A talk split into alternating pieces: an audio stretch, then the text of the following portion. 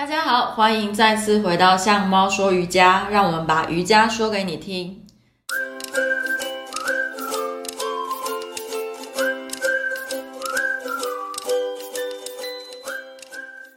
当你在练习的时候，你想象一下，你有没有听到说：“哎呦，你们瑜伽都是在拉筋啦，我不想要练习。”或是啊，我就是筋很软才去瑜伽做拉筋啊，这样子我练起来比较有成就感。不知道你有没有听过这一类的？心得感想呢？但是今天我们邀请到了猫咪老师，想要来分享说，瑜伽真的只有拉筋吗？我们这边请猫咪老师跟大家打个招呼。大家好，我是猫咪老师，很开心的可以跟大家一起分享瑜伽练习的心得。好，是猫咪老师是我那个瑜伽师资班的好朋友。呃，他目前呢有在经营 Yoga with Carrie 的脸书粉丝专业，IG 也有。那如果大家想要看这位长腿女王平常的美照的话，一定要追踪起来。好，废话太多，先从我们今天的主题开始，我开始聊起。想要询问一下猫咪老师，就是因为在我印象中，猫咪老师是个非常认真、很会找国内外呃 YouTube 啊学习的资源的老师。那他的呃。自己的藏书也非常的丰富。那我想要问猫咪老师说，在你的练习当中啊，你觉得，嗯、在你平常最专注练习的会是什么呢？嗯，刚开始练习瑜伽的时候，最专注当然会想要解锁，可能是头倒立啊，或者是轮式啊，要做得很漂亮。那现在大概很认真的练习这一两年之后，会觉得。就是会把我那种想要解锁的那个心，可能那个思绪带到我的感受上，身心的感受上。嗯，因为为什么要这样说呢？刚开始我们就是想要练习，是不是练习头倒立好了？假设，哎，真的，我真的头倒立起来，可是你会发觉，哎，我肩膀会觉得有点酸痛，有些代偿的地方，甚至会折到肩颈。对，我甚至跌倒的时候会伤到腰。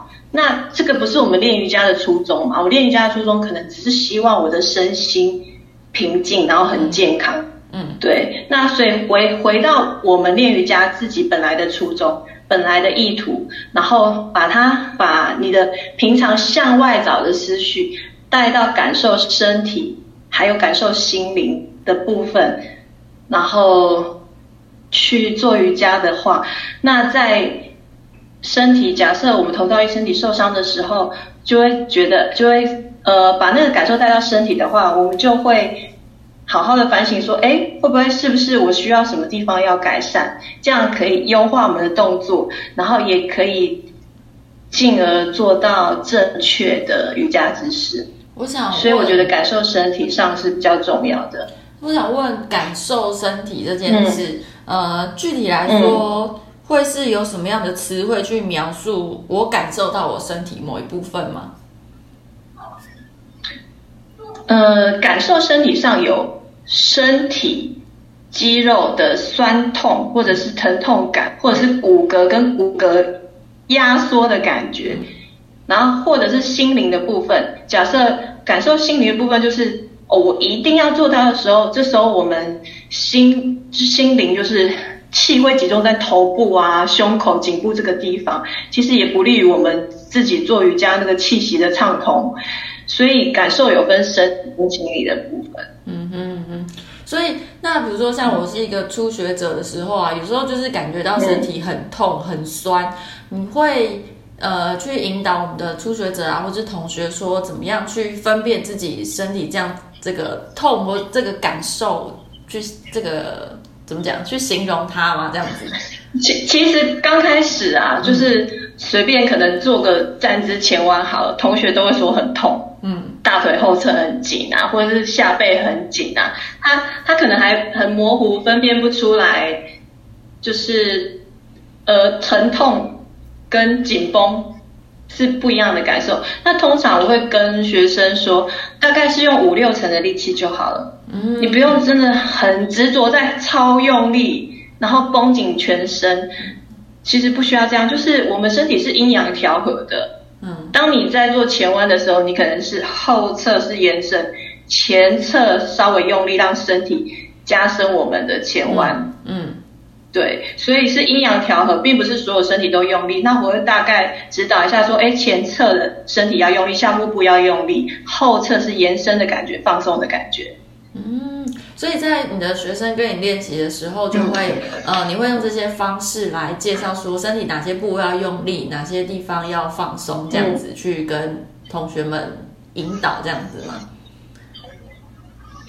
对，就是不要让同学感觉就是。被 push 到悬崖的感觉，那个那个时候可能就会受伤，对不对？对，就会很疼痛，对不对？那就不是练习瑜伽需要得到的东西嘛，嗯、受伤嘛。那在你在教学的过程当中啊，你的同学有对于你的口令有给你怎么样的回馈吗？呃，学生大部分口令的回馈啊，嗯、就是比较多的是。就是可以指导他们怎么正确的使用力气哦，这是蛮重要的。如果对初学来者来说，因为其实像我对啊，对啊，如果嗯嗯，像对我对瑜伽了解，就像我们刚刚讲的站姿前弯这个动作的话，嗯，你一个只用眼睛看的人来说，他就是腰弯下去啊。但是你在教学，那很多人就是嗯折腰，对。折腰也没有不对，可是我们要练习的是，我们要让我们身体后侧可以延展。嗯哼。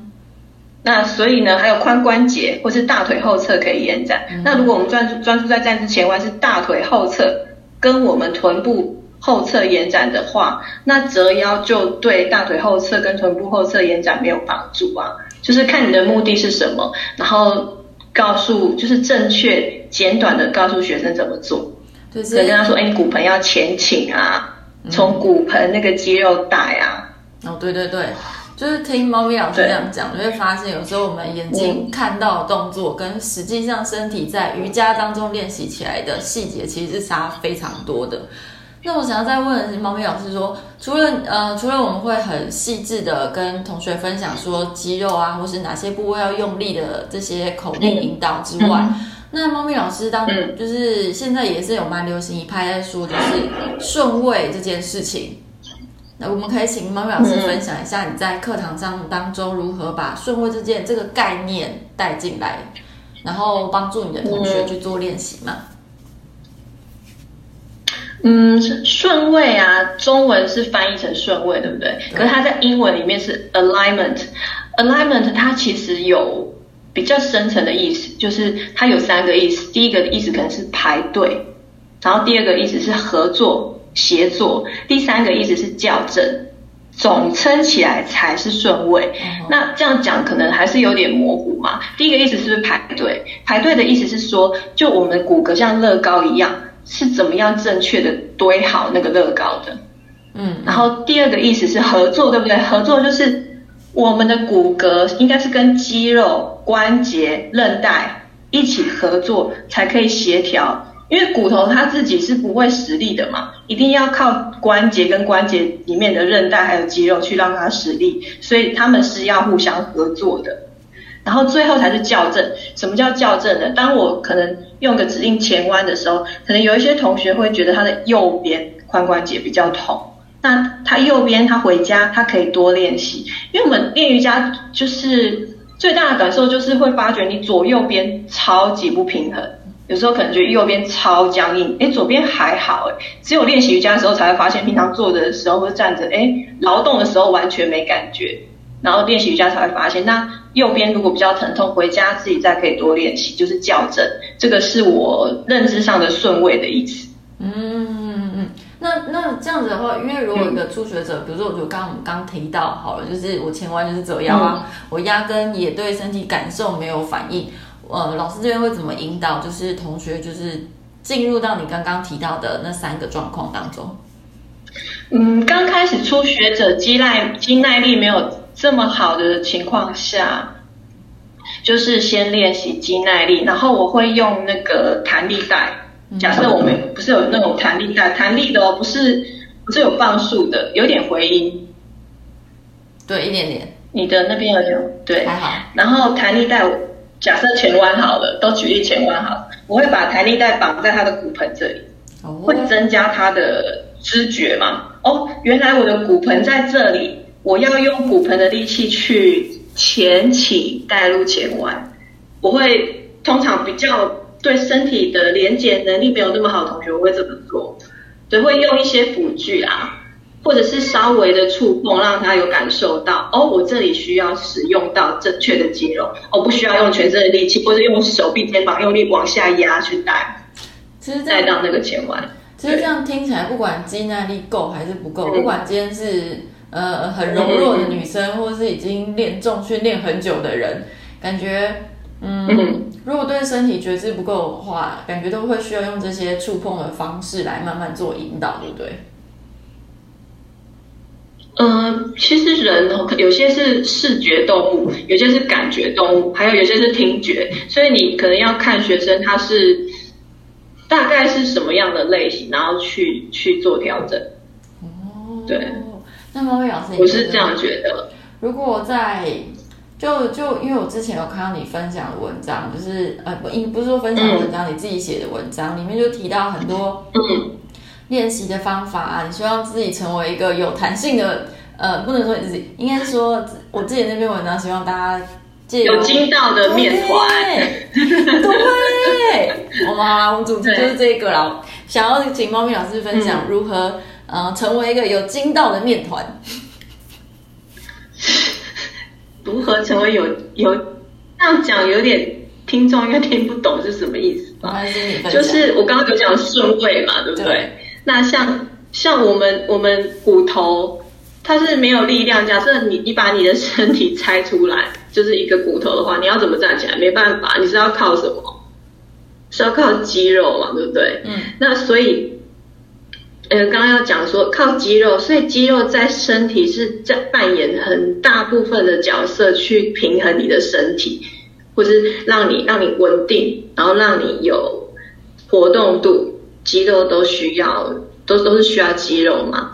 所以呢，如果你要成为一个呃有筋道的面团，就是假设一般的人他只是劳动好了，嗯，那他他只会用他惯性自然使用的力气。